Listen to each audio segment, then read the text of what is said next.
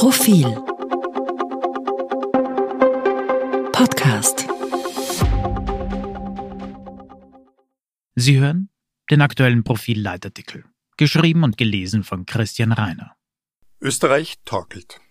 Die Regierung ist ohne Plan, die Lage ist sehr gefährlich. Das Wörterbuch schlägt beim Verbum torkeln folgenden Bedeutungsinhalt vor. Durch Trunkenheit oder einen Schwächezustand verursacht, schwankend, taumelnd gehen. Man ist versucht, an diesem Punkt an zwei Personenschützer zu erinnern, die sich in der Wohnung des Bundeskanzlers unlängst eine große Menge Alkohol zugeführt hatten und daraufhin einen Verkehrsunfall verursachten. Vor allem aber an den Bundeskanzler selbst, der daraufhin planlos eine Pressekonferenz einberief, um seine Familie hoch emotional zu verteidigen, freilich ohne jenen grotesken Vorgang im privaten Bereich zu erwähnen. Das ergibt ein schönes Bild, mit dem wir induktiv, also vom Einzelnen zum Allgemeinen hinführend, das Management der Republik beschreiben können. Denn wir wollen hier genau jenen schwankenden Schwächezustand darstellen, in dem sich Österreich seit Monaten befindet, der sich täglich verschlimmert und der durch immer neue skurrile Minderleistungen der Regierung sichtbar wird. Ja, richtig. Alles gerät in der zeitnahen Wahrnehmung stets immer schlechter. Die Vergangenheit war nur scheinbar besser, die gekommenen und gegangenen Minister, Kanzler, Vizekanzler leisteten nicht mehr und waren nicht besser qualifiziert als die aktuellen. Der Schein des Heute blendet uns. Doch die Welt rundum hat alle Stabilität verloren. Ukraine-Krieg, Weltkriegsgefahr, Energiekrise, Inflation, Börsencrash, Corona, Klimakatastrophe. Als Mindestanforderung braucht es da lokales Personal, das weiß, was es tut und dies auch verständlich verbreitet. Das haben wir aber nicht. Ein Vergleich mit der Bundesrepublik macht uns sicher, Deutschland entsorgte innerhalb Monaten seinen Pazifismus unter einer Ampelregierung und ohne Widerstand der Bevölkerung.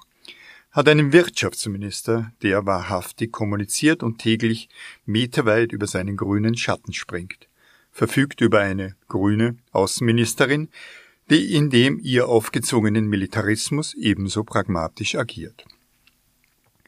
Derweil in Österreich.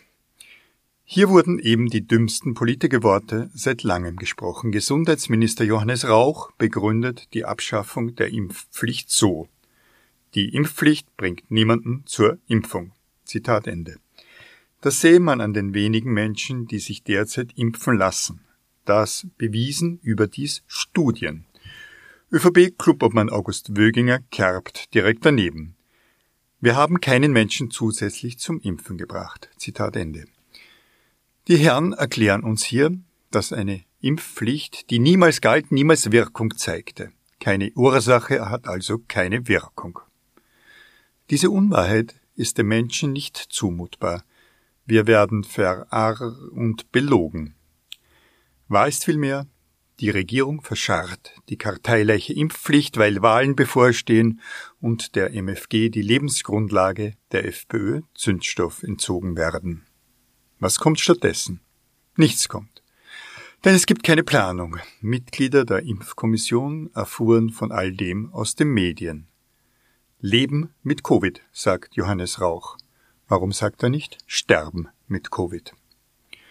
Noch einmal zurück nach Deutschland. Die Nachbarn riefen am Donnerstag die zweite Alarmstufe im Notfallplan Gas aus. Deutschland bezog zu Beginn des Krieges 55 Prozent des Erdgases aus Russland. Zu Redaktionsschluss am Freitag vergangene Woche waren es laut deutschen Medien 35 Prozent.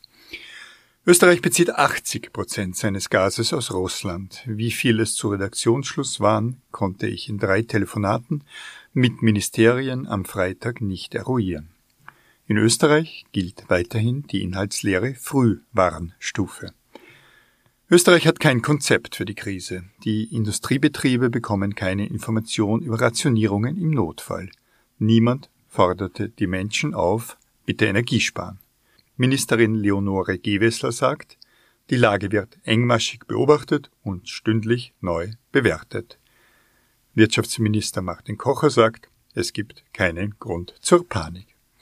Deutschland 55 respektive 35 Prozent Abhängigkeit von Russland, Österreich 80 Prozent. Man finde den Fehler. Umfragen. ÖVP und Grüne erreichen gemeinsam etwa 35 Prozent, vielleicht auch 40. Wir erinnern uns an keinen Tag in der Zweiten Republik, an dem eine Regierung nur ein gutes Drittel der Bevölkerung hinter sich wissen konnte. Es wird nicht besser werden. Wir stehen vor vier Landtagswahlen. Die Volkspartei muss drei Landeshauptleute austauschen, zwei davon überraschend, einen vielleicht temporär. Die Sozialdemokratie sammelt auch nur Fallobst auf. Bisher ist die Wirtschaftskrise bloß seidenweich bei den Menschen angekommen. Benzin, Lebensmittel. Die Politik beschwichtigt. Valiumreden, Geldgeschenke. Von dem, was bevorsteht, spricht keiner da oben. Verdoppelung der Strom- und Heizungskosten, Preis-Lohnspirale, Arbeitslosigkeit, Versorgungskrise, eine schlimme Rezession über Jahre. Die FPÖ liegt gleich auf mit der ÖVP. Von der SPÖ trennen sie einige wenige Prozentpunkte. Wenn alles den Bach runtergeht, können die Freiheitlichen die Sozialdemokratie überholen. Zur Jahrtausendwende sah die politische Landschaft ähnlich aus. Doch damals gab es keinen Krieg, keine Pandemie, keine lokale und globale Wirtschaftskrise. Die Lage ist wirklich sehr gefährlich.